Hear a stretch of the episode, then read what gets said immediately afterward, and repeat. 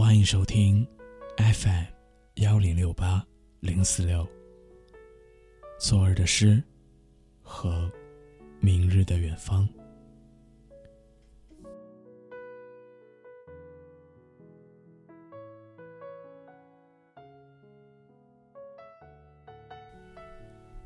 第一次坐飞机时，我十七岁。那时对一切充满好奇，对未来充满期待。在飞机上的我，按耐不住兴奋，畅想着自己在新城市的新生活。那时的我，大概从来没有想到，未来的某一段日子，我会坐飞机，比坐地铁更频繁。我们每个人都是一样的，热爱自由，想要去远方看看。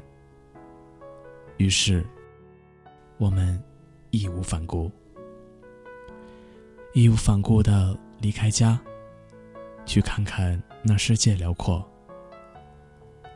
于是我选择去了异国他乡，去一个新的国度，遥远的。大洋彼岸，本以为以我的性格，可以跟各国人民打成一片，聊聊世界各地的美食。可我很早就开始了两点一线的生活，图书馆和家连成一个圈，循环反复。一个人生活自然自由，想干嘛就干嘛。比如我常常半夜睡不着觉，就戴着耳机做饭。那时也没有室友，从来不用担心打扰别人，乐得自在。虽然洗碗永远是件麻烦事儿，那时身体不错，每到黄昏就会出门跑步。墨尔本的空气比北京好太多。街边永远有人在跑步。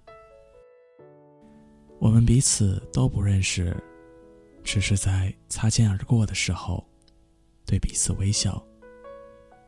于是，我产生了一种很奇妙的感觉，仿佛遇到他们，就代表着我和世界有着某种联系。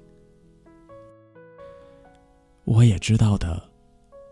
知道你一直一个人生活，一个人去图书馆，一个人读书，一个人吃饭，一个人空闲时去电影院随便买一张电影票。因为我也是这样，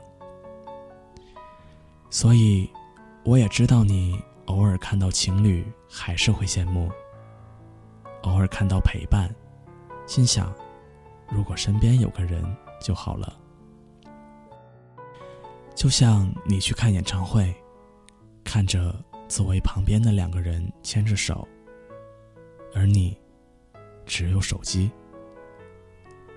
不是不羡慕情侣恩爱，只是你偶尔更贪恋自由。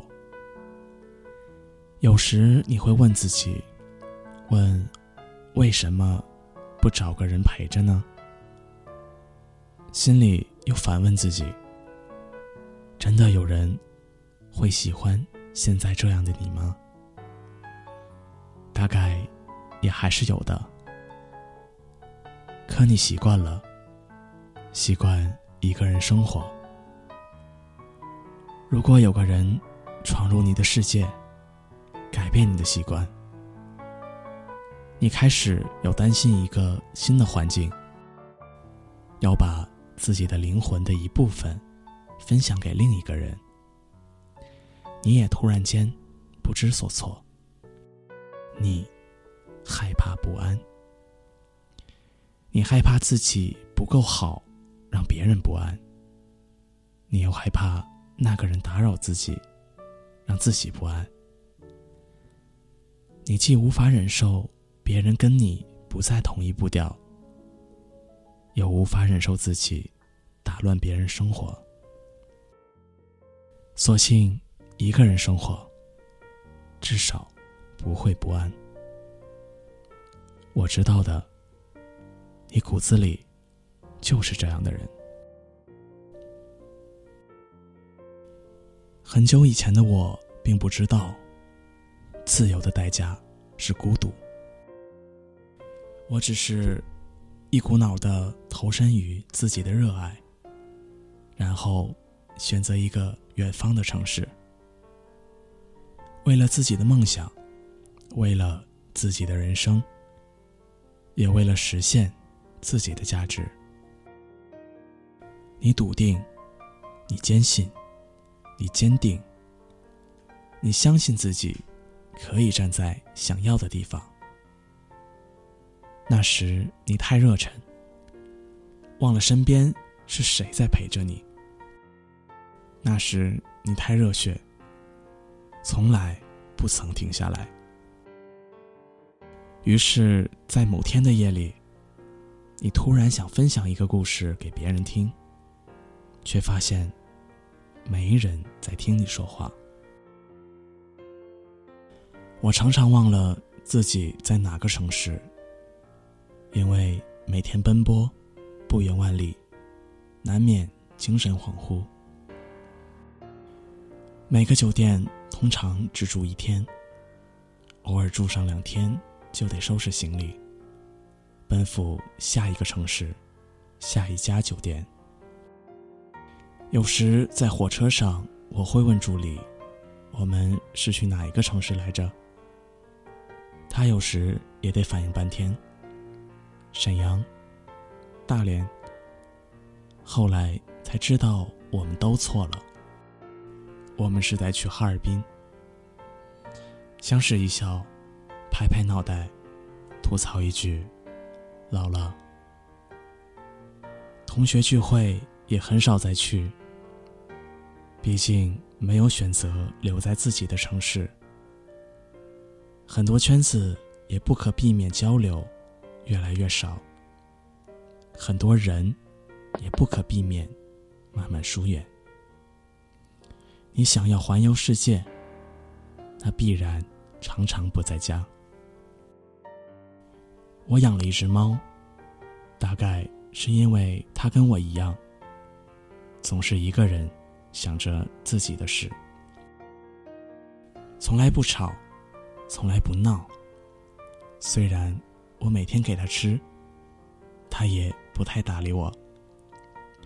只有在晚上睡觉的时候，它会突然蹦到床上，走到我的枕头边，跟我一起睡着。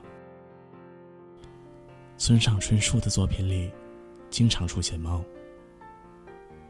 那时我还没有养过，不知道其中的意义。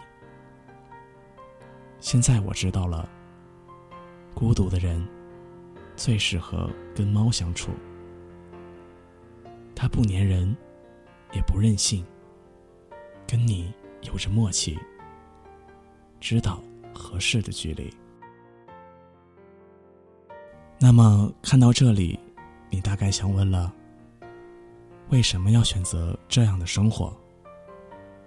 是啊，为什么要选择这样的生活？你大概也这么问自己。我身边的人们跟我大多三观相同，习惯相同，目标一致，人人有着自己的坚持，都在用自己的方式活着。我们也常聚会，抱团取暖。我们也常独处，静静思考。深夜的时候，我们都不睡觉，让一首音乐陪着我们。为什么选择这样的生活？是因为我们都太了解自己了，了解自己内心那团火。一直燃着，带着你一路披荆斩棘，去一个你必须要去的地方。了解自己生来就是这个性格，学不来巧取豪夺，也做不来花言巧语。宁可这么笨拙的生活着，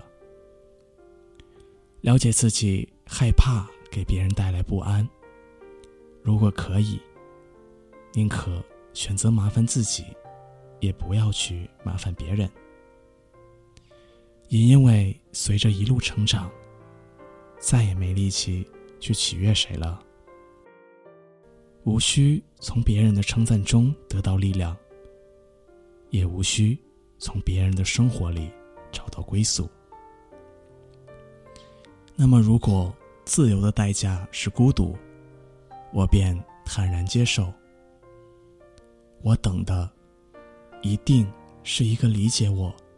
又被我理解的人，我爱的和爱我的，我都不选。我选的，一定是那个我爱的且爱我的人，绝不将就。那么我知道，我现在所有的来不及，都是为了跟他相遇而准备的。我们会把彼此。带到一个更大的世界里去，我们会分享彼此的爱好，彼此的风景。我们会知道彼此在想什么，不会因为别的事儿吵得不可开交。我们会有话题聊，不说话时又不尴尬。我不知道自己还要等多久。也无法告诉你等待的结局，但我能告诉你的是：如果自由的代价是孤独，那便接受它，因为你还有两件事情可以做：变优秀和等那个人出现。